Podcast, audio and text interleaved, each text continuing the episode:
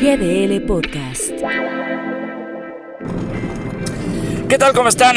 Gracias por escuchar este podcast a través de GDL Post hoy, hoy martes 2 de noviembre del 2021. Soy Ramiro Escoto y solamente un comentario importante de lo que se ha estado eh, generando en los últimos días a través de las redes sociales.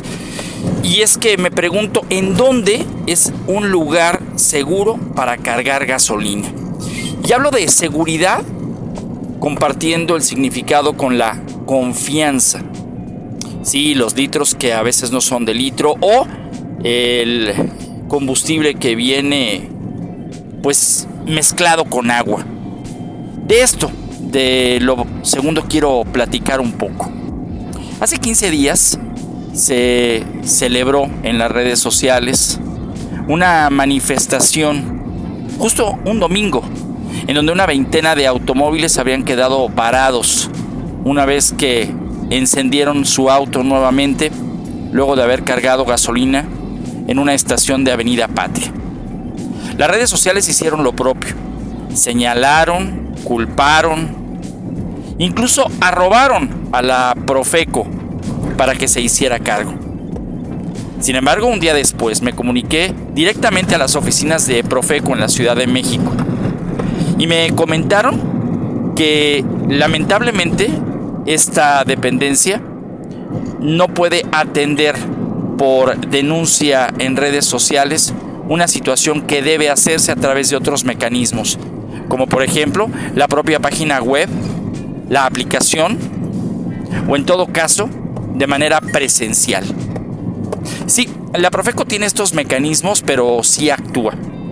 Ese mismo lunes, cuando yo me reporté ahí, a las oficinas, me habían comentado justamente que ya habían tenido más de 10 quejas contra la gasolinera, pero que ya había una posibilidad de entendimiento porque ya habían contactado a los dueños de la misma estación que querían hacer hasta lo imposible por arreglar los desperfectos. Incluso un comunicado salió en las propias redes sociales ofreciendo una disculpa. Pero justamente hace algunos días, una vez más, otra estación de servicio tuvo el mismo problema. Agua en la gasolina. ¿Qué está pasando realmente? Porque también es un tema de supervisión de las propias estaciones. ¿Qué pasa entonces con quienes necesitamos estar cargando combustible de manera constante y lo hacemos quizá o en la que nos queda más cercana o la que buscamos el precio más barato. La Profeco está ahí y siempre ha estado ahí para ayudar, pero no a través de las redes sociales como ya nos estamos haciendo la costumbre. El estómago se va ahí, se denuncia, se advierte, se señala, pero no tenemos el tiempo o no encontramos los mecanismos quizá para hacer una denuncia, como dicen, hecha y derecha. La confianza en las gasolineras hoy está pende de un hilo. Porque o nos dan de a menos o de plano nos atrofian el motor. Terrible lo que está pasando.